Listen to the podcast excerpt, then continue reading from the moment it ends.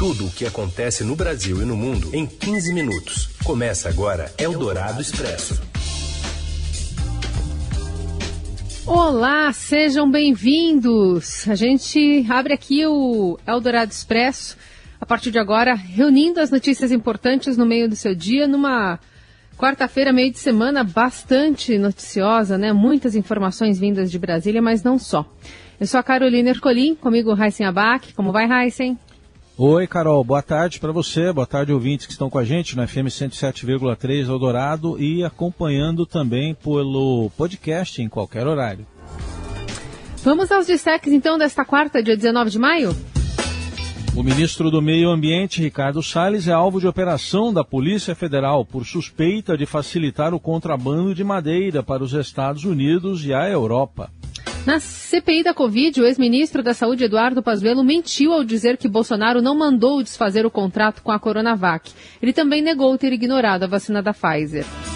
E ainda a greve dos metroviários de São Paulo, gerando mais aglomerações na pandemia. E o Corinthians, à espera de uma resposta de Renato Gaúcho. É o Dourado Expresso. Tudo o que acontece no Brasil e no mundo em 15 minutos.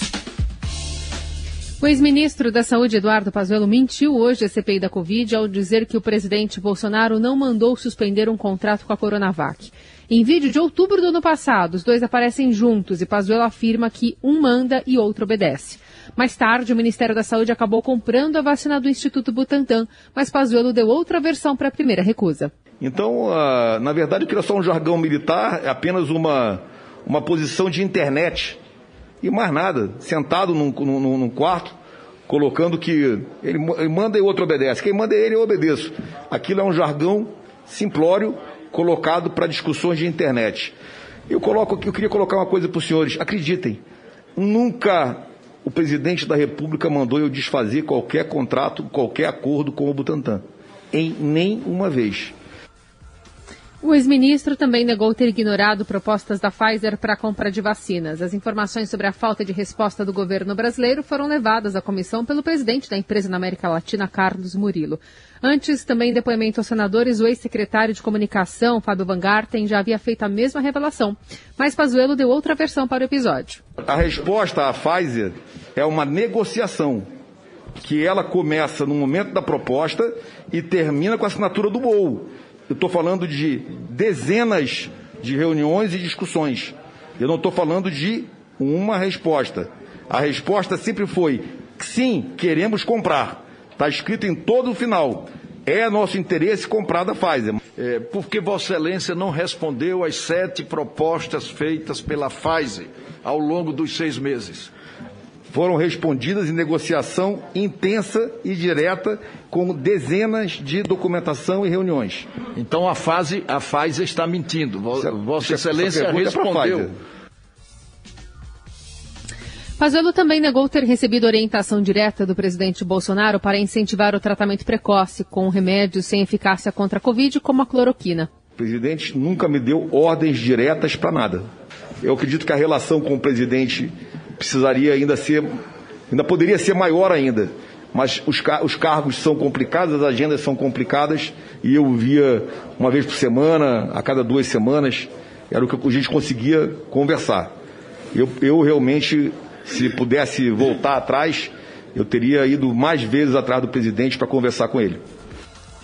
Apesar da falta de comprovação, o ex-ministro defendeu a autonomia dos médicos para a prescrição da cloroquina e foi corrigido pelo senador Otto Alencar, que é médico.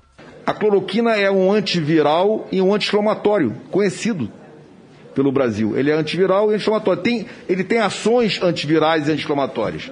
Pelo menos é o que me é trazido. Eu não sou médico.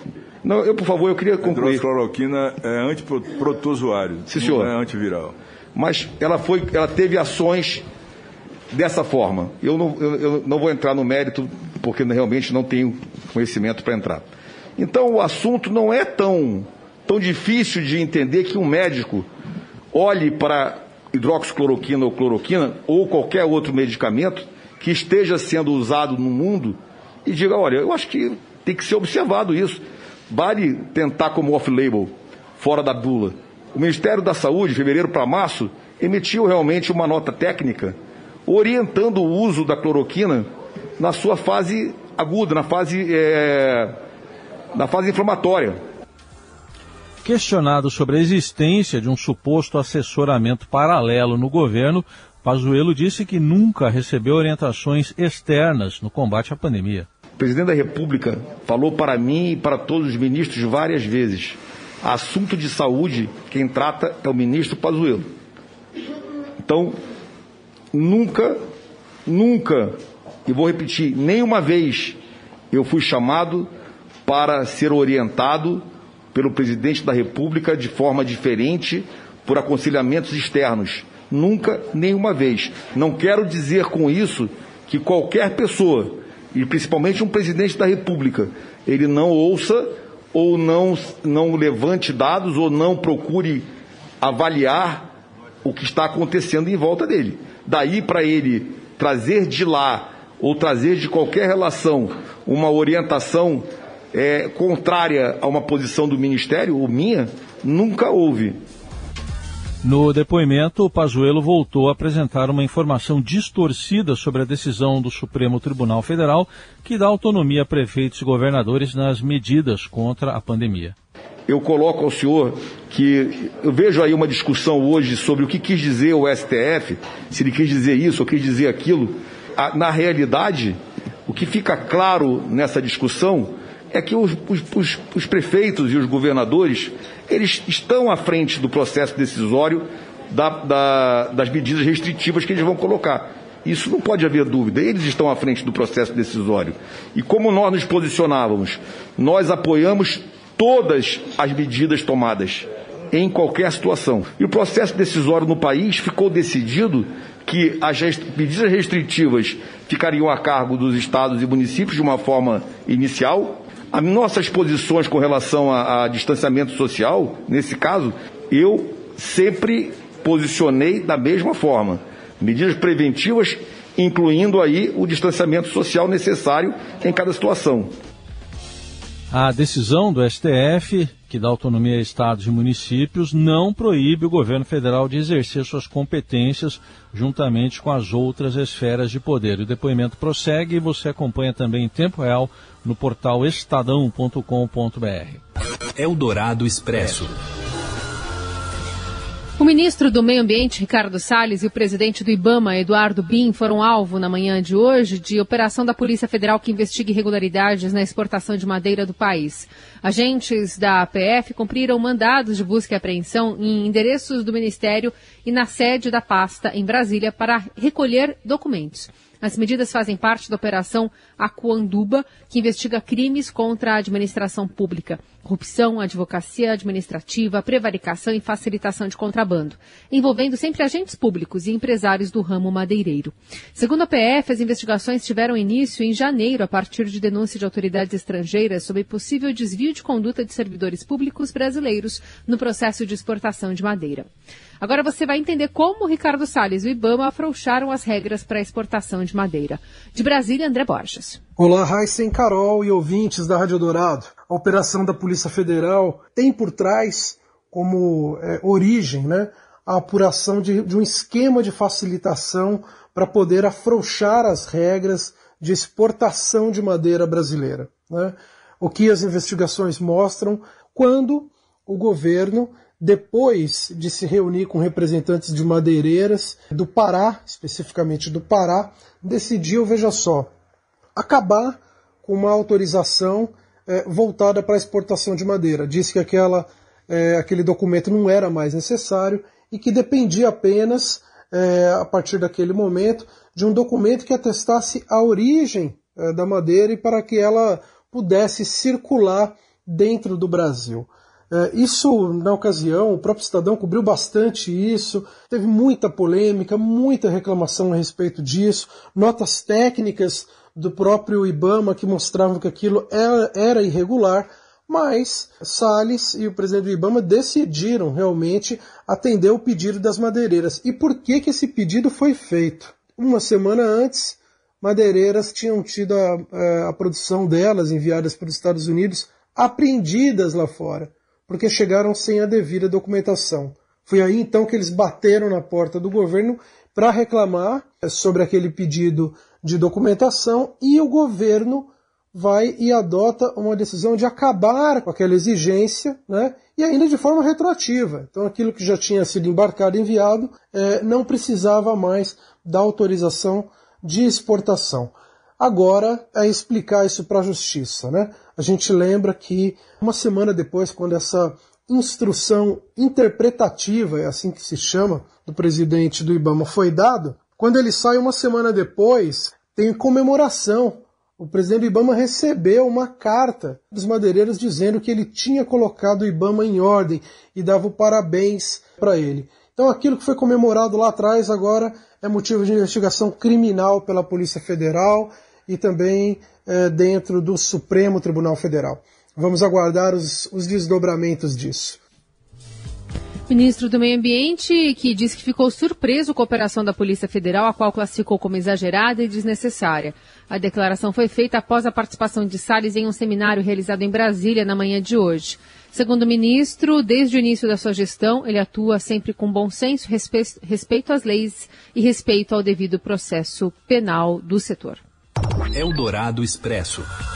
O total de brasileiros que estão com a segunda dose da vacina contra a Covid-19 atrasada mais do que triplicou em um mês e chega a 5 milhões, segundo o levantamento feito pelo Estadão na base de dados do Ministério da Saúde. Para a Confederação Nacional de Municípios, a diretriz do governo de não reservar a segunda dose atrapalhou a campanha.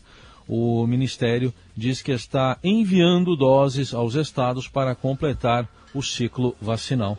Eldorado Expresso. Greve no metrô de São Paulo. Os metroviários decidiram por paralisação após negociações com o governo estadual não avançarem nas últimas semanas. A Mariana Lau traz informações para gente. Boa tarde, Carol. Boa tarde, Heisen. Os funcionários do metrô de São Paulo estão em greve desde a meia-noite de hoje. A operação foi afetada nas linhas 1 azul, 2 verde, 3 vermelha e 15 prata. A previsão é que a paralisação dure 24 horas. A decisão de entrar em greve foi tomada ontem, durante a assembleia da categoria. Os metroviários alegam que estão há dois anos sem reajuste salarial e sem receber a participação nos resultados referentes aos anos de 2019 e 2020. Três linhas estão operando parcialmente. A linha 1 azul está funcionando entre as estações Ana Rosa e Luz. A linha 2 verde funciona entre Alto do Ipiranga e Clínicas. A linha 3 vermelha funciona entre Bresser Moca e Santa Cecília. O rodízio de veículos que estava funcionando das 9 da noite às 5 da manhã foi suspenso na capital em razão da greve. Quem precisa se deslocar por São Paulo tem à sua disposição uma frota de 315 ônibus que fazem de forma gratuita o mesmo trajeto das linhas de metrô que estão paradas. A SP Trans pediu às concessionárias de ônibus que aumentem o número de partidas em todos os horários. As empresas também devem manter em circulação toda a frota de veículos ao longo de toda a operação, nos horários de pico da manhã, entre pico e pico da tarde. Além disso, 25 linhas de ônibus que ligam os bairros às estações de metrô tiveram seus percursos prolongados até a região central, sendo 19 na linha 1 azul e 6 na linha 3 vermelha. A Companhia Paulista de Trens Metropolitanos, a CPTM, informou que todas as sete linhas da empresa funcionam normalmente nesta quarta-feira. As linhas 4 amarela e 5 lilás do metrô também estão funcionando. Pois é, e a gente também conversou com o secretário né, de Transportes Metropolitanos, porque a Justiça determinou essa operação com capacidade de 80% nos horários de pico e de 60% nos demais períodos. Mas nessa conversa com a Rádio Eldorado, Alexandre Baldi afirmou que o metrô não consegue dar o reajuste pedido porque teve queda de receita com a pandemia e precisou de um aporte de recursos do Estado para pagar salários do ano passado. O secretário também disse que todas as medidas judiciais serão tomadas para que o mínimo da operação seja cumprido e o serviço retomado. Procurando também a reiteração das decisões judiciais para que possa ser cumprida a operação de 80%, possa ser respeitada a punição da multa é efetiva de 100 mil reais diariamente ao sindicato. É, outras punições poderão também ser é, elencadas, como inclusive demissão, todas elas para serem efetivamente aplicadas. Nós queremos retomar a operação, retomar o serviço do metrô de São Paulo em respeito à população sobretudo, no momento desse de pandemia. Já o coordenador-geral do Sindicato dos Metroviários de São Paulo, Wagner Fajada, em entrevista também à Rádio Dourado, alegou que a ameaça de demissão de grevistas feita pelo secretário é ilegal. Primeiro, se ele, se ele fizer a demissão, ele está cometendo uma ilegalidade, porque trabalhador nenhum pode ser demitido por greve, diz isso a Constituição. Segundo, que ele que a questão do cumprimento do esquema de emergência depende não só dos trabalhadores, depende do metrô, e o metrô já sabia que tinha essa determinação judicial e não, não sequer nos chamou para conversar sobre isso. E terceiro, que, na minha opinião, o secretário, ele, em vez de ficar gastando energia em, é, em ameaçar os trabalhadores, chame a gente para conversar. Ontem nós fizemos várias embaixadas. Você ouve Eldorado Expresso. Seguimos com as principais notícias desta quarta-feira. O governador João Dória anunciou que ampliará o horário de funcionamento e ocupação máxima de estabelecimentos comerciais a partir de 1 de junho. Além disso, divulgou o início da vacinação contra a Covid-19 para pessoas de 55 a 59 anos entre 1 e 20 de julho. Com a mudança, os setores comerciais do Estado de São Paulo, que hoje funcionam até às 9 da noite, poderão permanecer em atendimento ao público até às 10 da noite, com 60% de ocupação. Até 31 de maio, as regras atuais devem ser mantidas. Eldorado Expresso. E o Corinthians apresenta um projeto para Renato Gaúcho e aguarda uma resposta nesta semana. Fala, Rafael Ramos. Olá, boa tarde. A diretoria do Corinthians apresentou uma proposta oficial para contratar o técnico Renato Gaúcho depois da demissão de Wagner Mancini. No Parque São Jorge, o desafio do Renato Gaúcho seria reconstruir o elenco e recolocar a equipe na briga por títulos importantes, mesmo em meio a uma grave crise financeira. A dúvida é se Renato Gaúcho vai aceitar esse desafio no Corinthians ou vai esperar um pouco mais para voltar a trabalhar depois da sua saída do Grêmio no início da temporada. Renato Gaúcho não esconde ninguém que o seu grande sonho é treinar a seleção brasileira depois da Copa do Mundo do Catar. Seria o Corinthians o trampolim para que o treinador realize o seu grande sonho de chegar à seleção? Aguardaremos cenas dos próximos capítulos. Eldorado Expresso.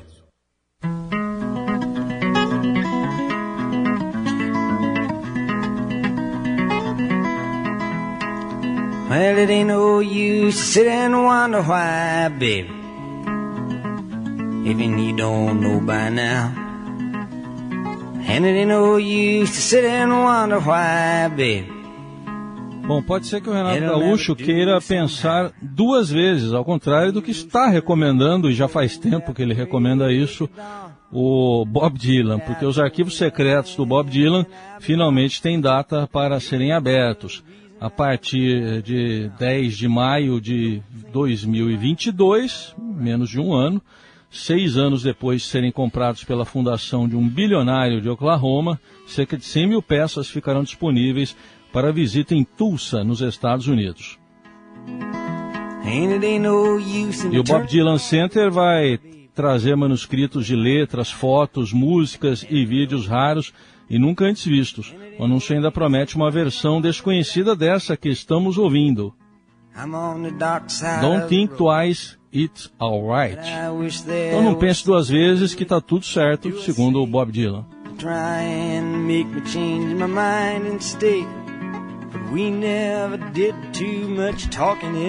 Precisávamos desse Bob Dylan para encerrar a edição de hoje. Mas amanhã tem mais. Para você, uma ótima quarta-feira. Valeu, Heisen. Valeu, Carol, gente. Obrigado pela companhia. Boa quarta. Até amanhã. So it ain't no use in calling out my name, gal. Like you never done before. Você ouviu Eldorado Expresso tudo o que acontece no Brasil e no mundo em 15 minutos.